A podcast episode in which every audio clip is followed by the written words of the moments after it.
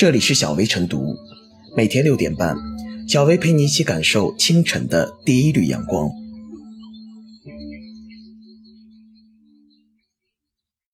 大家好，我是代班主播小安。先别急着换台，听我把话说完。我和大家一样，都在期待着小薇的早日归来。让我们一起给小薇一点时间吧。放心，事不过三。那么，也请大家带着一颗包容的心，和我一起开始今天的晨读。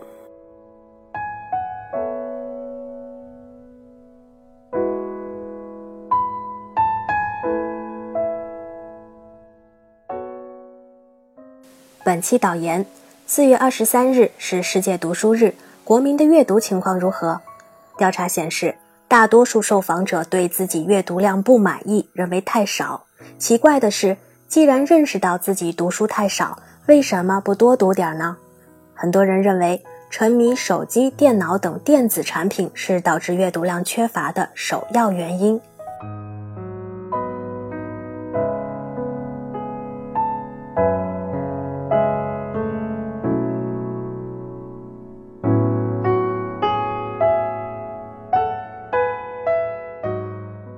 阅读本该比刷手机更有诱惑力。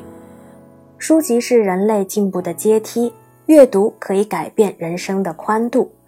读书的重要性无需赘述。然而时下，大学生读书时间短，读书数量少，已成为一种普遍的现象。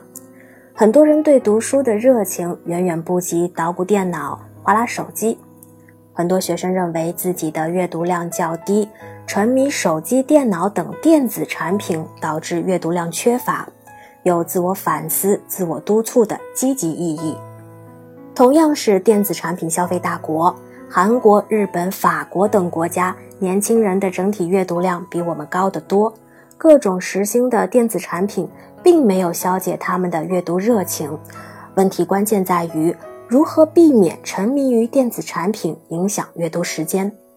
在笔者看来。对于部分学生因沉迷手机、电脑而减少阅读的情况，与其批评电子产品的诱惑，不如努力地营造阅读的氛围，培育阅读的习惯，让读书也成为一件富有诱惑力的事儿。在欧美一些发达国家，地铁里随处可见捧着书籍阅读的年轻面孔。日本的地铁里很流行便于阅读的口袋书。因为很多人在安静的看书、翻书，乏味的旅途也有了书香气。而在国内一些城市，地铁里低头划拉手机成了一种时尚。有谁若是拿出本《人间词话》来读，竟有些格格不入的尴尬。这难道正常吗？大学里也一样，宿舍里长椅上、草地上，很多人都在玩手机、打游戏。在学校的图书馆，多的是看考研、考公务员习题的学生，却缺乏肯大部头发起读书讨论的空间和氛围。阅读需要氛围，这个氛围的培育需要政府和社会的共同努力。如果各色书店逐步的被市场逼退，如果书报亭之类的城市文化血管被挖断斩走，大街小巷没了书的踪影，阅读的氛围会越来越淡。大学里不缺运动明星、歌唱天才、选美冠军，不缺别具创意的求爱者，不缺考研考公务员的大神，唯独缺少阅读的氛围。长期以往，阅读将越来越难以走出仅仅说起来重要的泥沼。一九二九年，胡适曾这样劝人读书：每天花一点钟看十页有用的书，每年可看三千六百多页书。三十年可读十一万页书，十一万页书可以使你成一个学者了。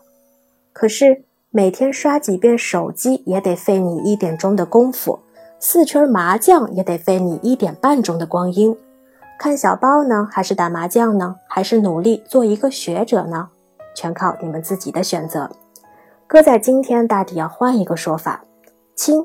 每天 P 图、打游戏、刷手机，只能让你爽一时；阅读却可以使你气质美一世。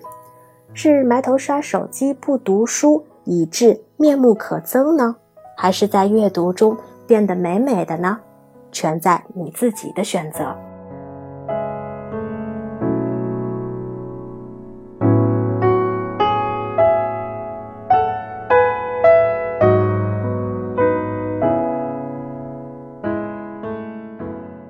让全民阅读成为全民阅读。诗词大会我每期都看，这里面表现出了中华文化的传统基因和老百姓对诗词发自内心的热爱。我们呼吁诗歌传统回归民间，因为这些是中华民族传统文化的精神不动产。全国政协委员、著名编剧何香九告诉中国青年网记者。中国诗词大会的走红，将诗词等传统文化的传播大大向前推进了一步。建议设立阅读节、读书节，使全民阅读能够更深入的推进。蹉跎莫遣韶光老，人生唯有读书好。对读书，我们都很推崇。读书让人保持思想活力，滋养浩然之气。从社会发展看。一个民族的思想基础和核心社会价值体系的建设也离不开阅读。有研究指出，阅读能力的高低直接影响到一个国家和民族的未来。从阅读中，我们不但知晓我们的自身，还了解了其他民族和国家的历史发展。从河图洛书到子曰诗云，从四大名著到鲁迅、郭沫若、茅盾，从纸质版图书到电子书。图书的表现形式在变，读书的传统没变。我们的阅读史不但是一部社会变迁史，还是中国人的精神思想发育史。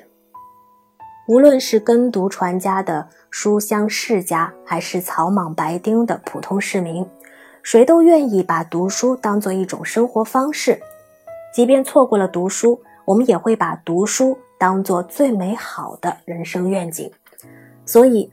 何委员的建议不斥为推动全民阅读的有益思路。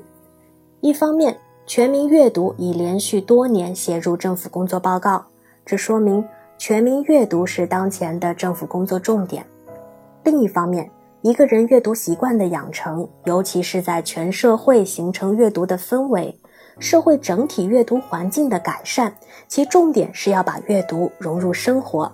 设立读书节无疑是一种不错的表现形式。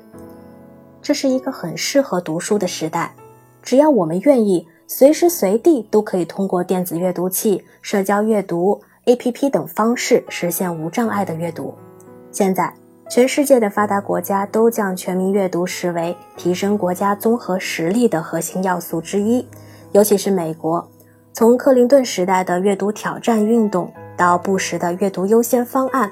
都是提倡读书，阅读推广俨然是白宫重要的工作之一。美国联邦政府的教育经费因此连年提升了百分之四十。近年来，我国的全民阅读也推动得轰轰烈烈，从中央到地方都在推动全民阅读。我国全民阅读的基本政策思路逐渐的明朗。从长远看，我们应通过立法把全民阅读纳入法制化的轨道。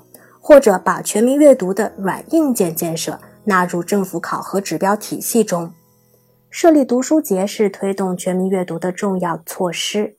全民阅读更需成为全民阅读，我们既需要通过读书节来培养阅读氛围，也需要国家用制度加以保障。现在，我国一年的人均阅读量与其他国家相比还存在较大的差距。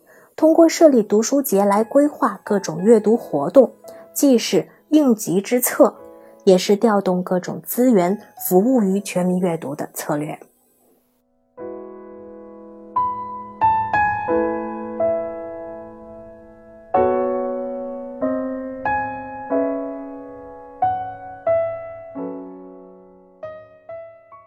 小微复言。文化兴则国运兴，文化强则民族强。构建书香社会，正是助力我国建设文化强国的好举措。为此，国民应该注重阅读，强调深阅读，既继承传统文化，亦接纳新文化。同时，国家要加大投入建设社会基础阅读设施，提高优质出版物数量，让书香走进家家户户。在社会上形成要读书、爱读书、读好书的风气，让阅读变成真正意义上的阅读。